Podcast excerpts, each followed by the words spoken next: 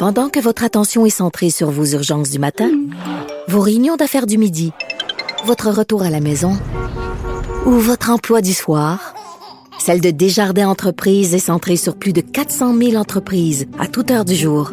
Grâce à notre connaissance des secteurs d'activité et à notre accompagnement spécialisé, nous aidons les entrepreneurs à relever chaque défi pour qu'ils puissent rester centrés sur ce qui compte, le développement de leur entreprise.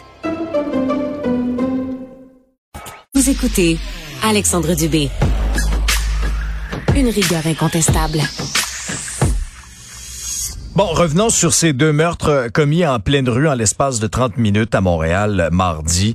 Euh, un premier dans le stationnement du centre Rockland, un présumé trafiquant de drogue, Maxime Lenoir, alors que euh, un autre individu, Diego Florita, a été abattu sur la terrasse de la pizzeria Napoli. François Legault donc euh, a publié sur Twitter un message là disant essentiellement ceci. bon, j'ai j'ai rencontré Valérie Plante, je l'ai je lui ai parlé en tout cas tout de moins. Euh, j'ai eu des discussions aussi avec la vice-première ministre Geneviève Guilbeault. On ne lésinera pas sur les moyens pour remettre de l'ordre et pour protéger les citoyens. On appuiera nos forces policières pour que cette violence cesse. La mairesse de Montréal, Valérie Plante, a fait un point de presse également hier. Voici un extrait. Pour envoyer un message qui est extrêmement clair ce message-là, et toute la population le porte, et je vais le porter pour ceux, peut-être et celles qui nous écoutent, qui sont de l'autre côté, c'est-à-dire que Montréal ne va pas devenir le terrain de jeu des criminels. C'est non. Maria Mourani est criminologue et présidente de Mourani Criminologie. Bonjour, Madame Mourani. Bonjour. Alors, c'est non, Madame Mourani. Avez-vous l'impression que les criminels tremblent dans leurs shorts après avoir entendu la mère Esplante? C'est non. Je pense qu'ils sont morts de rire parce que ça fait euh, depuis deux ans maintenant hein, qu'on vit ce genre de choses à Montréal, partout sur le territoire. Il hein. n'y a pas des zones qui sont plus épargnées que d'autres, que ce soit le centre-ville. Bon, là, on a vu euh, euh, le centre Auckland, qui est quand même une première fois, là, faut le dire. Laval aussi n'a pas été épargné, la rive sud. Donc, depuis 2020 ça, c'est peut-être non, mais pour eux autres, ils sont. je pense pas que ça les fasse trembler dans leur culotte du tout. Et d'ailleurs, il y a une impunité. Hein, on le voit, on l'entend. Euh, moi, j'ai plusieurs euh, sources qui me disent que c'est vraiment l'impunité euh, sur le territoire et cette impunité est pire dans certains territoires hein, où les gars se promènent avec leurs guns euh, ou carrément même euh, quand ils, quand la police est, est, là parce que vous savez parfois on va avoir des patrouilles de police qui sont là qui font de la surveillance euh, ben il y en a ça ne les dérange pas plus que ça ils se baladent de manière insolente et arrogante. Et ça, c'est c'est pas étonnant parce que c'est juste la conséquence euh, de, disons, euh, de cette politique anti-police bon, qui règne depuis les cinq dernières années. Ouais, abordons là cette question-là parce que honnêtement, elle est importante, euh, Madame Morani. Est-ce qu'on se retrouve dans cette situation-là parce que là, à un moment donné, là, euh, on a entendu des discours, euh, notamment des discours très très woke, de, de définancer la police que euh, tous les policiers sont racistes, qu'il y a du racisme systémique à l'intérieur de tous les corps policiers. Alors, est-ce que ces grandes généralisations-là, euh, c'est en train vraiment de nous revenir en plein visage? Tout à fait. Moi, je pense que c'est c'est pas la seule raison parce que ce qui se passe actuellement à Montréal, c'est un assemblage de causes. Que ce soit des conflits à l'intérieur des groupes criminels, mais souvenons-nous, il y en a toujours des conflits dans les groupes criminels. Donc, c'est un élément, mais il, il, fait partie, si vous voulez, de la, de la somme des, des, des causes. Euh, oui, le trafic d'armes, mais il date pas d'hier, le trafic d'armes. Il date depuis longtemps. Peut-être la petite différence, c'est que maintenant, il y a des armes artisanales qu'on peut se fabriquer facilement. L'escalade de la violence. Oui, c'est vrai. La petite différence, c'est que maintenant, avec euh, les réseaux sociaux, ça pompe rapidement et puis ça s'en va faire des points dans les territoires ennemis. Mmh. D'accord. Tout ça, c'est des petites nouveautés. Mais l'une des nouveautés qu'il faut amener et qui est là depuis, je vous dirais, depuis les cinq dernières années au moins, là, c'est intense, c'est cette, cette, espèce de dénigrement de la police. Le dénigrement, pas seulement euh, disqualification aussi. Euh, parce que, comment dire, il faut savoir que la police, c'est le bras de l'autorité de l'État.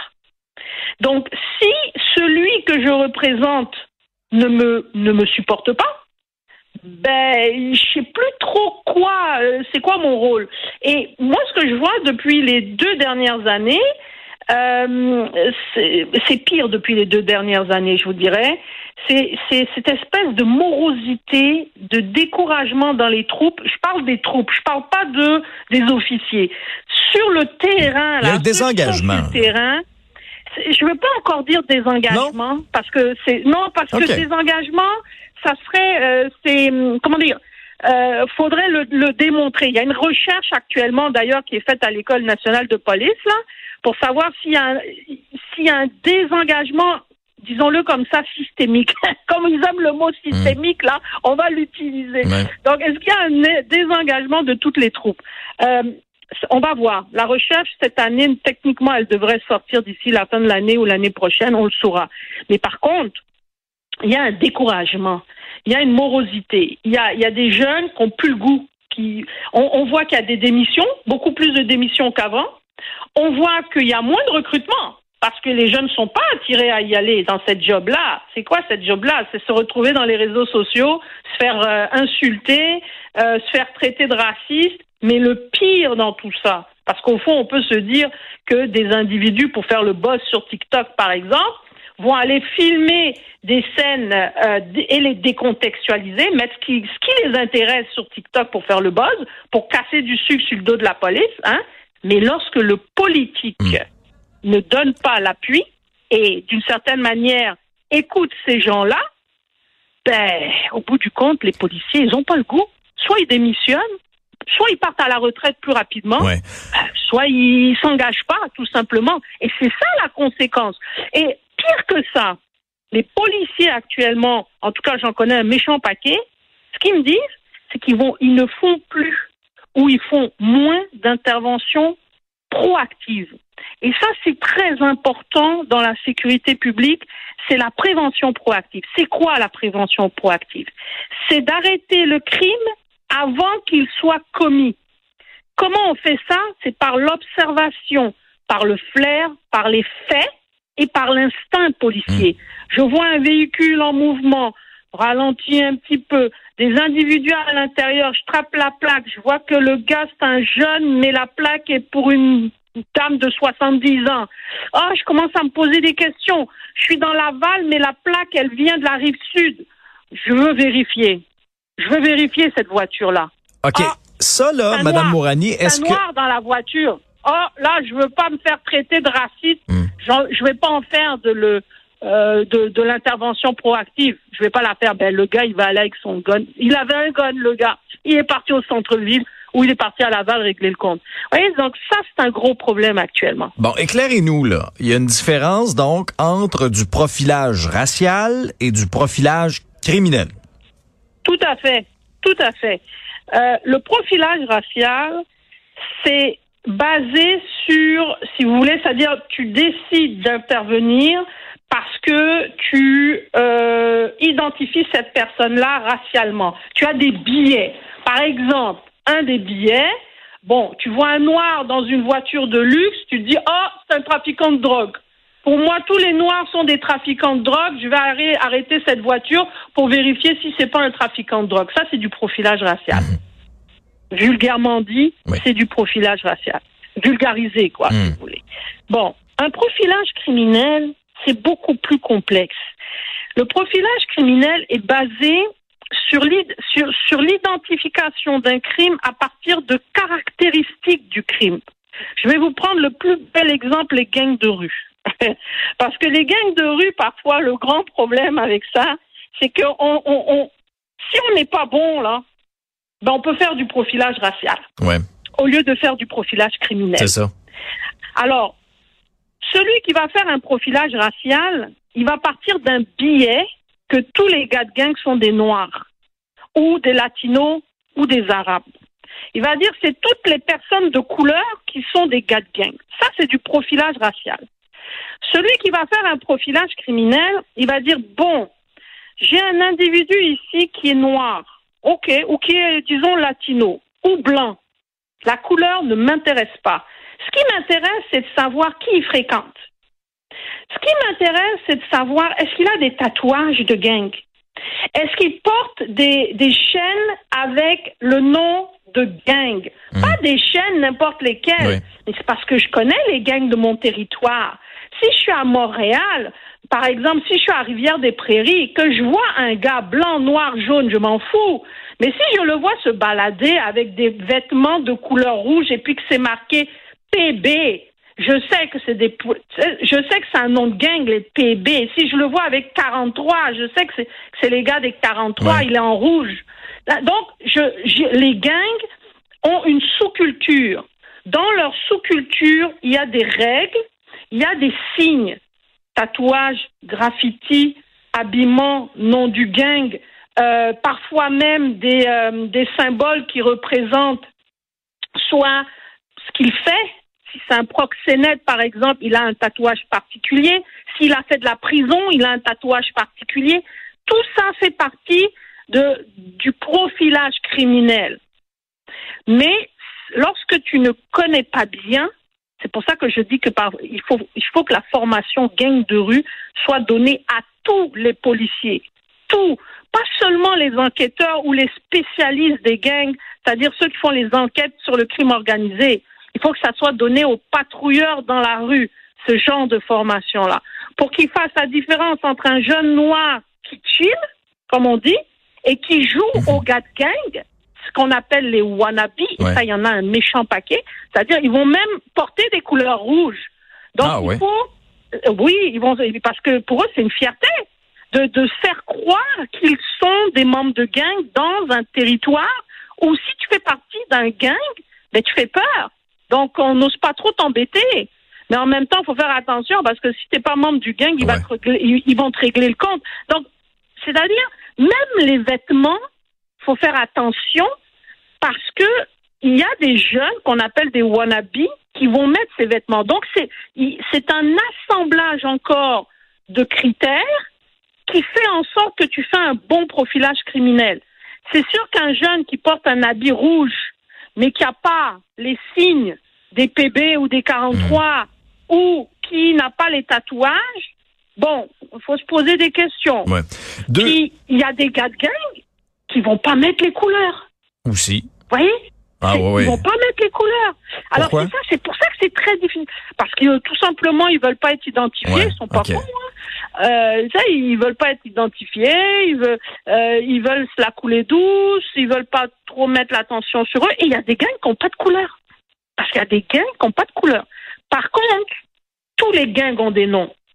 Impossible qu'un gang n'a pas de nom. Mhm. T'es pas un gang. T'as pas de nom, t'as pas, t'es pas un gang. Non, c'est ça. Que tu dois faire ton nom. Alors, moi, je dis parfois, oubliez les couleurs, oubliez les vêtements, mais essayez de trouver les tatouages et les noms. Ça, c'est les caractéristiques physiques liées à la sous-culture.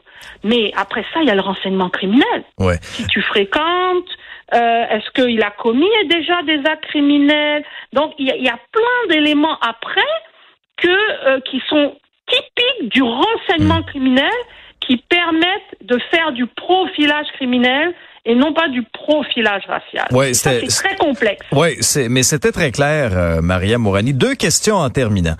Euh, la première, je veux pas minimiser l'importance de la prévention, là. Mais là, est-ce que la situation commande d'autres mesures? C'est-à-dire, est-ce que dans le contexte actuel, il faut davantage de policiers sur le terrain puis des actions concrètes?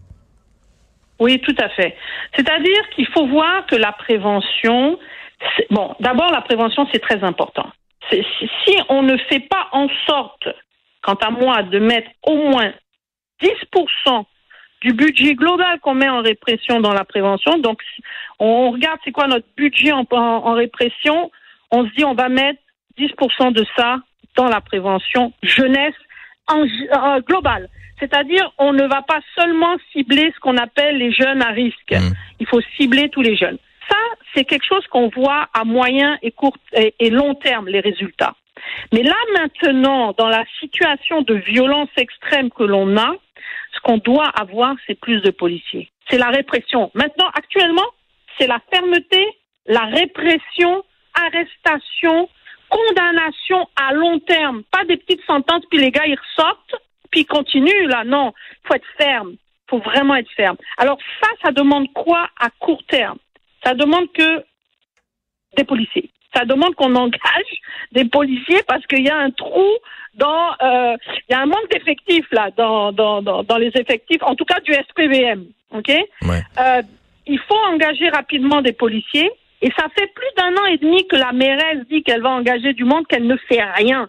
Ça, c'est la conséquence de son inaction politique et surtout de son idéologie qui sous-tend un définancement de la police. Ça, c'est un. L'autre affaire, pour aider les policiers à mieux se sentir, à avoir le goût de venir justement, de s'engager dans cette job-là, il va falloir qu'on fasse deux choses. Premièrement, faire un appui fort aux policiers en termes d'intervention proactive. Parce que c'est là que le bas blesse, c'est là que les policiers sont pas bien. Parce que eux quand ils vont à l'école là, on leur apprend qu'ils doivent faire de la prévention proactive. Ouais. Quand ils arrivent sur leur sur le terrain, on leur dit on leur dit pas ça directement, on leur dit indirectement tu peux pas en faire avec les personnes racisées, sinon on va t'accuser de profilage racial. Ça, il faut qu'on arrête Ouais. ça. Il faut vraiment qu'on mette ça clair. Ouais. Dites-moi, en conclusion, en quelques secondes, euh, Maria Mourani, vous parlez de la mairesse Plante. Là, je comprends qu'on est dans un contexte aussi de, de négociation syndicale, mais avez-vous l'impression que que le que les ponts sont brisés là entre son administration elle-même et, et ses policiers? Je pense que le lien de confiance est très fragile. Je, je, je suis une optimiste, donc j'espère qu'il n'est pas brisé, mais elle a une grande côte à remonter pour retrouver la confiance euh, des policiers. Et je pense que l'un des éléments qu'elle pourrait faire, outre le, le, le fait de tenir sa promesse d'engager des policiers, c'est d'instaurer les fameuses caméras corporelles Hmm. que les policiers demandent depuis longtemps parce qu'ils veulent être à armes égales hein, avec ceux qui les filment. Donc ça, ça va montrer que au fond, euh, euh, ça c'est un petit geste qui peut montrer qu'elle leur fait confiance, puis qu'elle fasse un, un- comme on dit, un, euh, tu sais, elle a fait un point de presse là, là, mais j'ai pas, j'ai pas vraiment entendu grand chose sur euh, son appui à la police. Donc, faudrait vraiment qu'elle prenne un engagement ferme à soutenir les policiers quoi qu'il arrive. Et ça, je pense pas qu'elle va le faire parce que je l'ai vu dans plusieurs manifestations anti-police. Ouais. Donc, euh, Ouais. Ah, D'ailleurs, on va laisser on va laisser le mot de fin euh, à la mairesse de Montréal, Valérie Plante. C'est non. Ah, bon, non, finalement, on n'ira pas. Maria Mourani, criminologue et présidente de Mourani Criminologie. Merci d'avoir été avec nous. grand plaisir. Au, revoir. revoir.